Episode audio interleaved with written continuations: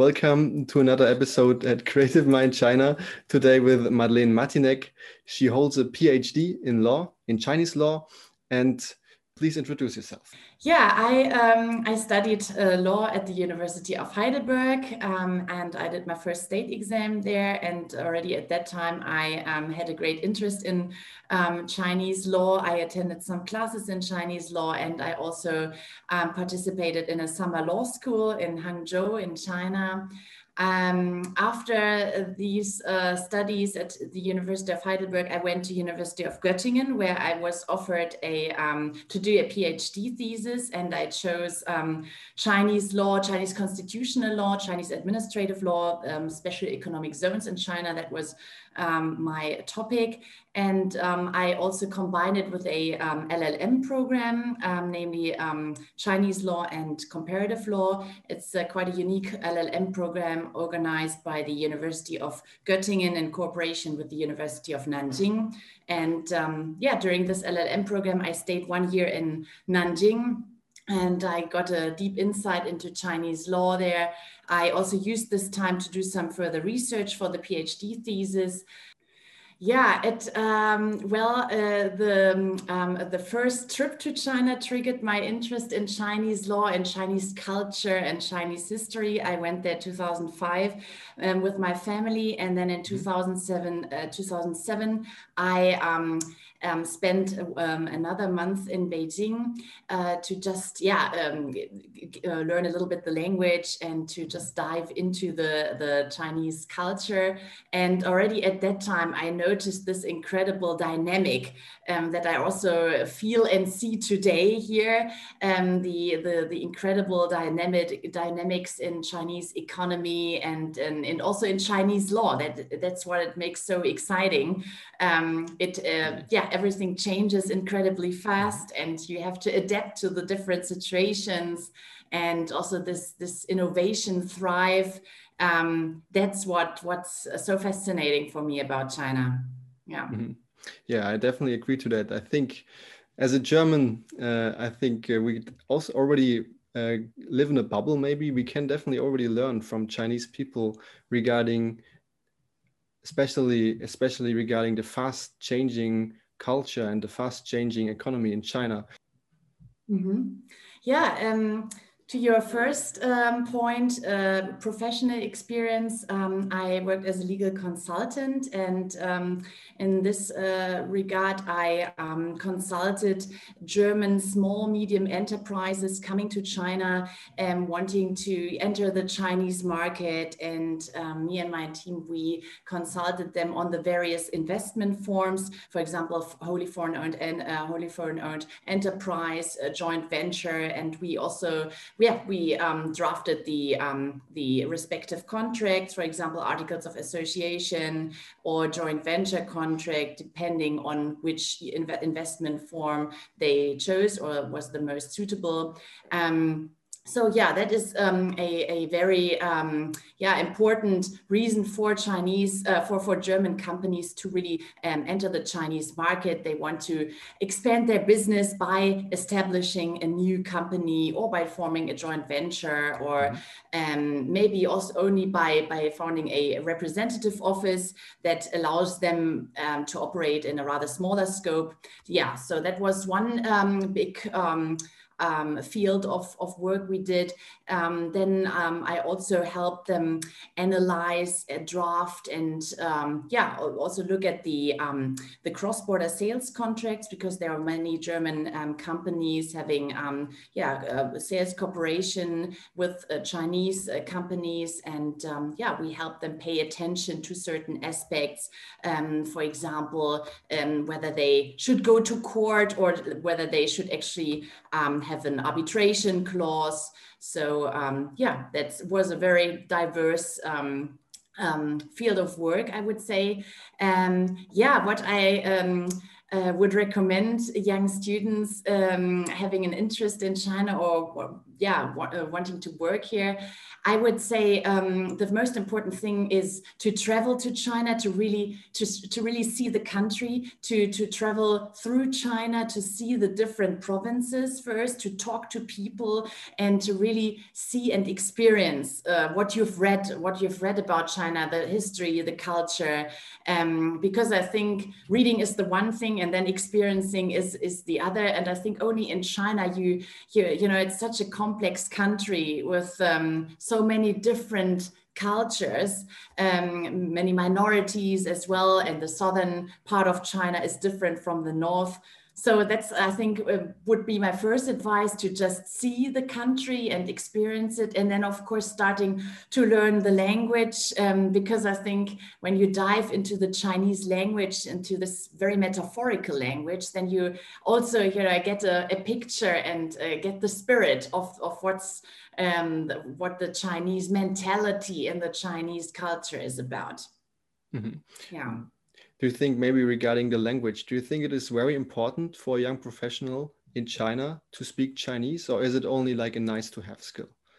Is it really important for you as a legal representative? I, mm, mm, yeah, well, um, in my work, it is. Um, it wasn't that essential to really um, to to to, to um, have negotiation skills in Chinese, um, because I'm myself not able to really negotiate a contract. But I'm um, but I'm able to to, to, to I have some knowledge of the of the legal Chinese, also because of my PhD thesis, and I'm I'm of the opinion if you want to deal with China, uh, if you want to deal with Chinese law, then you should have uh, some basic knowledge of, of, of, Chinese. I would say HSK4 maybe in, in my case was actually sufficient, I would say.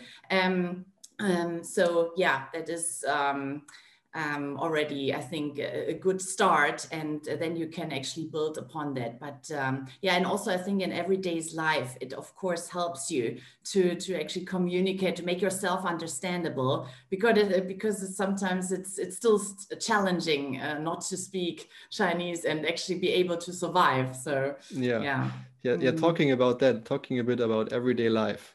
Um, can you like, uh, can you say or tell something about like a, a cultural exchange, a cultural encounter in China that was really special, maybe a bit funny, maybe interesting, exciting, um, that you would never have experienced in Germany? Yeah, there are uh, some moments, um, and uh, it's actually um, yeah moments that you really wouldn't ever experience in, in in Germany. And I think on the one side you have these very heartwarming uh, moments that, and you feel cordially welcome, and these are touching moments. But on the other on the other side, you also have very um, yeah uh, uh, frustrating moments, and mm-hmm. that you just uh, leave yourself a little bit speechless. Um, I remember two uh, experiences actually. Um, uh, the one was I just went to the Carrefour to, to buy um, a heating because here in Beijing we have heating, but um, it um, they only turn it on I think at the end of November. So and before that it, it already gets uh, cold. So I wanted to buy this heating by my credit card and um, yeah, I mean, at that time I hadn't um, installed WeChat Pay yet. So mm-hmm. um, yeah, I, I bought it. I wanted to buy it with my credit card. And this uh, lady at the cashier, she just um, yeah, stared at this credit card. She took some photo, the uh, photos. She took a photo from the um, of the front side, of the back side, and um, she just made some phone calls. And I was wondering what was the problem, and also the fact that she actually took these photos, you know, of my very sensitive data, yeah. uh, so that could easily lead to an abuse or so of the credit card. So that was actually, um, yeah, I was uh, very uh, speechless and couldn't believe it. Yeah, it, it, it, appeared to me that maybe the credit card was already outdated um, and only WeChat Pay uh, exists. Um, so that was uh, a bit uh, strange for me. And the other um, encounter was even weirder, I think, because it was just when I was on my way to work, and I think I was just um, messaging uh, or so, and I didn't quite pay, uh, pay attention uh, on the on the pavement, and then all of a sudden I really bumped into a turtle. A turtle was kind of hanging uh, um, down from a wagon. And um, yeah, so uh, all of a sudden I had this turtle uh, in front of my face, okay. and there was this elderly Chinese man um, pushing the wagon away, and I was so shocked, you know, because I just okay. didn't expect a turtle hanging down, you know. okay. So yeah, uh, weird experiences. Yeah, of course, of course. Yeah, that would never happen. Especially the turtle thing would never happen in Germany. Maybe the credit card would happen in Germany, but like in another, yeah. in another, in another, in another way, because uh, they would not accept credit card only cash, right? In China, it's totally different. They just skipped the credit card payment and now only have online or mobile payment. Yeah. yeah. So let's talk a bit more about your expertise. That's really interesting about your expertise in law and um, Chinese legislations. So maybe you can uh, give for all the young listeners that do not know that much about Chinese law um, a short introduction what is like the what are the most crucial differences between Chinese and, for example, German law?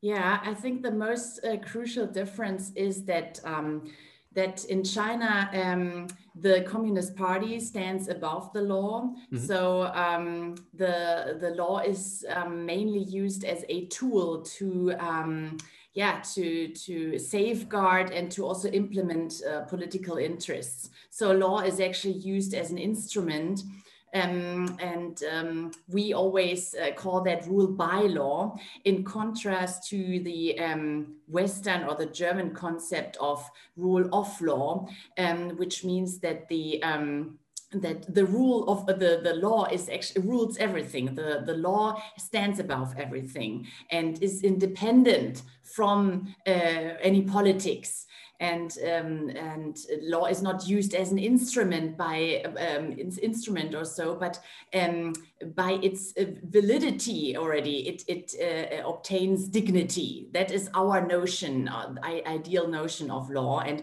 we also have this division: um, uh, judicative, executive, legislative, and in Chinese law, it's a bit more blurred, I would say, and um, yeah, and I think um, one other aspect is, and that I also analyzed in my PhD thesis, um, China has a very pragma uh, pragmatic approach uh, towards law. So, um, and uh, I think this is um, uh, actually, I think, yeah, it, it's actually a good thing because it, it, um, yeah, the Chinese law adapts very quickly to the changing um, socioeconomic situations, and uh, law is used to to experiment and to, um, yeah uh, so that's actually also quite a, um, a good thing, um, I would say. But of course, it also, uh, in, in um, speaking from a German law perspective, that uh, endangers legal certainty and um, yeah, so uh, there are many advantages and many disadvantages, but one must say that Chinese law ad, um, adopted many concepts from the German law. And um, I think that's why it is very interesting to do actually this, this legal comparison between Chinese law and German law. Mm -hmm. yeah. yeah. You already also mentioned a bit of your PhD thesis that you wrote a bit about like the pragmatic approach of Chinese law.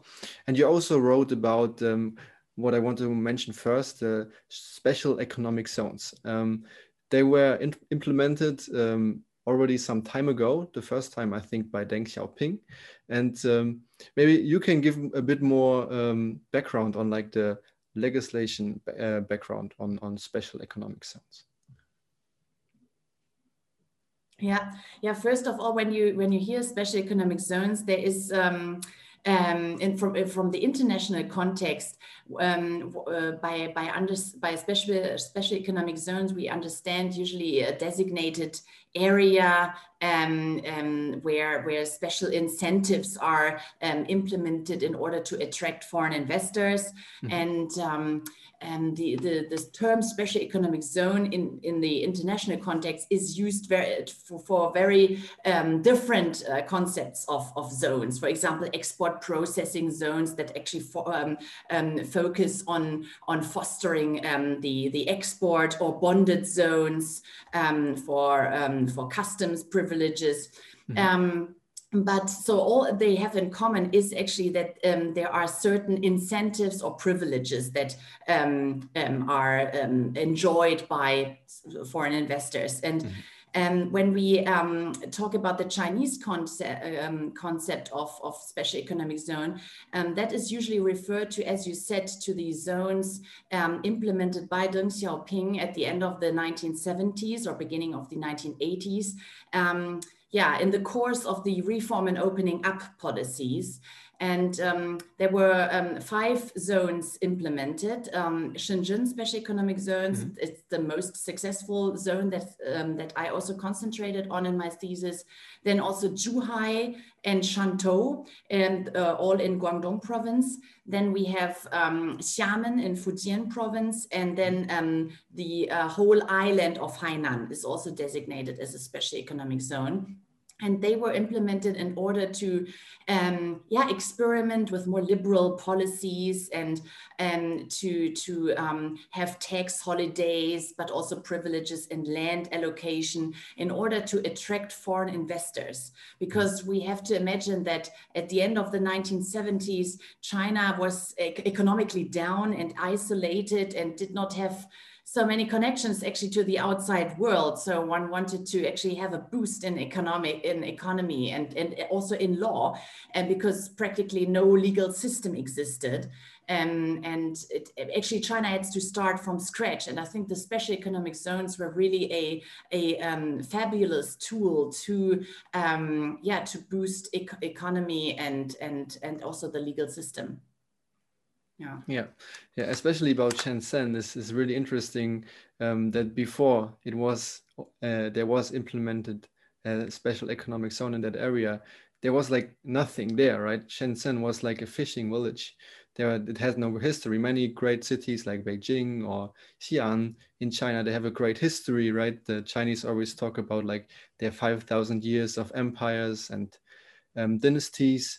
But Shenzhen was like nothing, and now it's a really, really modern city with everything um, about technology you never heard about, and uh, that's really something um, which is uh, fascinating. I think, yeah, about China and about these special economic zones. Yeah, Shenzhen is really, as you said, it's it was a, it was a uh, fisherman village, and um, um, although that is sometimes uh, also uh, debatable, some some uh, said there were traces actually already of of uh, some uh, modern um, beginnings, but um, it's a very young city indeed, and it it had um, it has developed a, a really a, a jump of modernization. And um, yeah, and it's still it's still um, actually the the it's it's still actually used as an example for for legislative um, development because uh, yeah, uh, many um, laws were developed actually in the special economic zone that that were then spread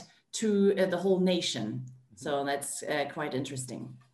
There, do you know about any examples of these laws from special economic zones spread yeah. to the nation?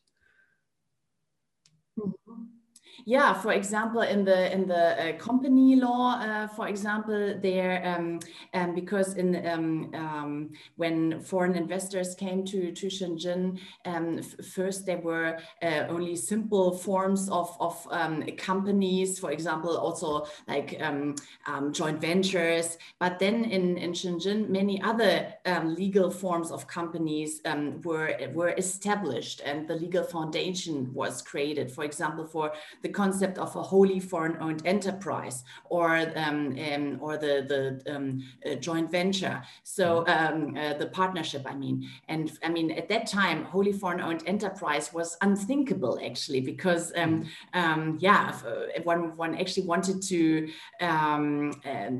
to to avoid a, a, too strong influence by foreign investors um, so that is a, an example, but also concerning the notion of contracts. I mean, before we had this uh, rigid planned economy and um, um, contractual rights and contractual obligations um, merely existed. Actually, didn't exist. And um, so everything was actually planned by the state. And, and so in Shenzhen, actually these, the, the labor contract, the notion of a contract, but also the notion of a lawyer as someone who actually really defends rights and who is not just the servant of the state. So all these concepts were created in Shenzhen special economic zones. And there are many other examples.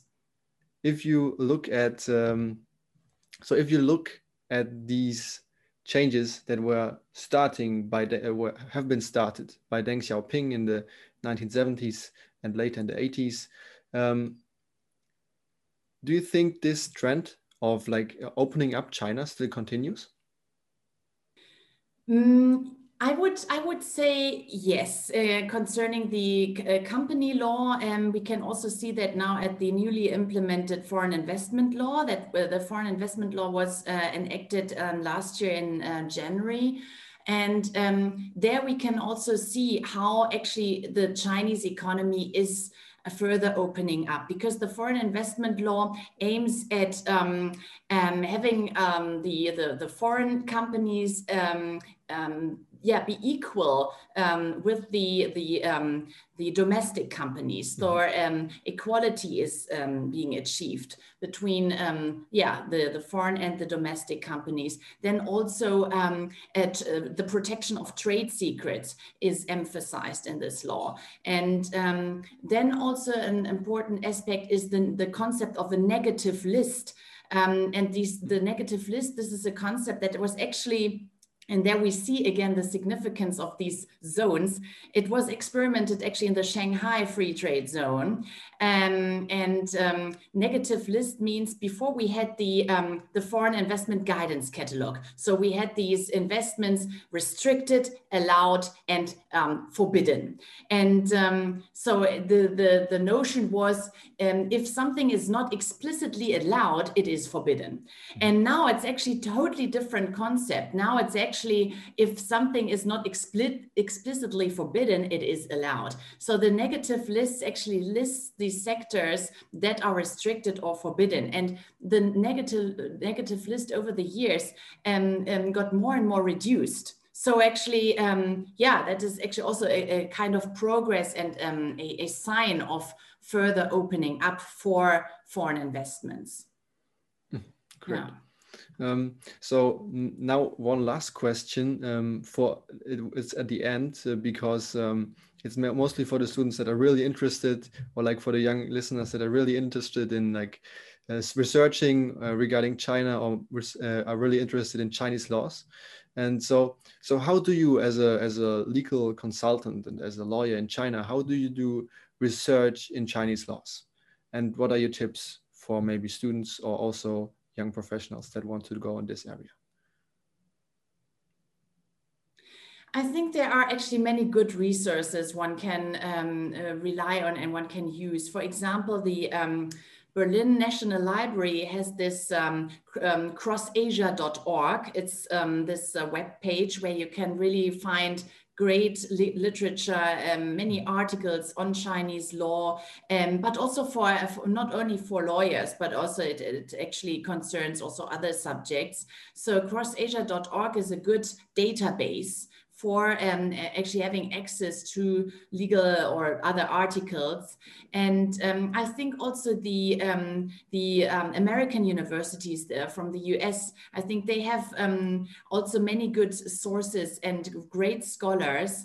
Um, I, I, noticed that during my PhD thesis, and I, I'm still in touch with many of them because in, in the US, I think unlike in Germany, unfortunately, there are many chairs of Chinese law in the US, mm -hmm. and they have have really built up a, a great um, Chinese legal education. I think in Germany, it's still, we are still like um, lagging behind a little bit, although there's also great exchange when we think of the German uh, Chinese um, Lawyers Association, or also then the, the uh, Göttingen Institute for um, the Sino-Legal, um, uh, Sino-German Institute for Legal Studies. That is also a great example. But I think we, we need more young people to actually really foster the, the, the dialogue and to to um, strengthen um, our the um, education of, of China in general. And because I think so, um, we we still know too little, and we still maybe underestimate China, or we have a totally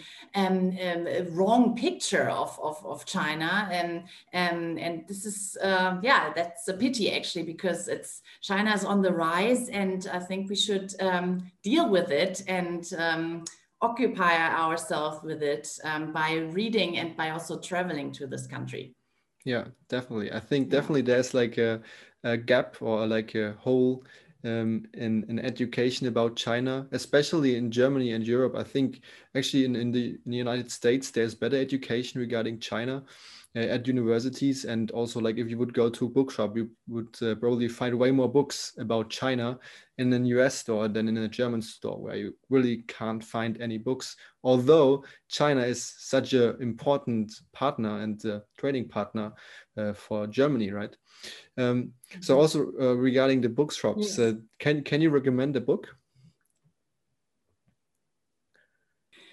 Um, well, I, I recently, um, I must say, I, I, focused more on the on the legal uh, uh, literature, but um, yeah, to, in order to get an insight maybe on the political or legal system, which is actually also quite important, also um, especially when you want to um, um, when you study also econ economics or or so, and when you want to do business business with China. I think one good book that gives a great overview is.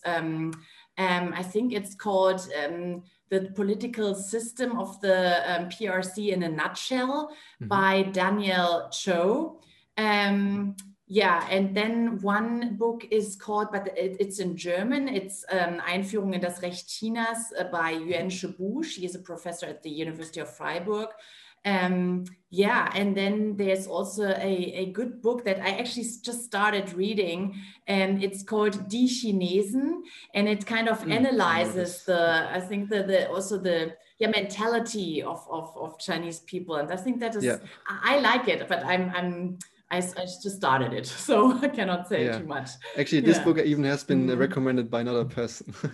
really great, really, really great coincidence. I also read ah, it. It's a great book. Yeah, it's a great book. Yeah, yeah. really good about uh, Chinese, China and Chinese people. Yeah.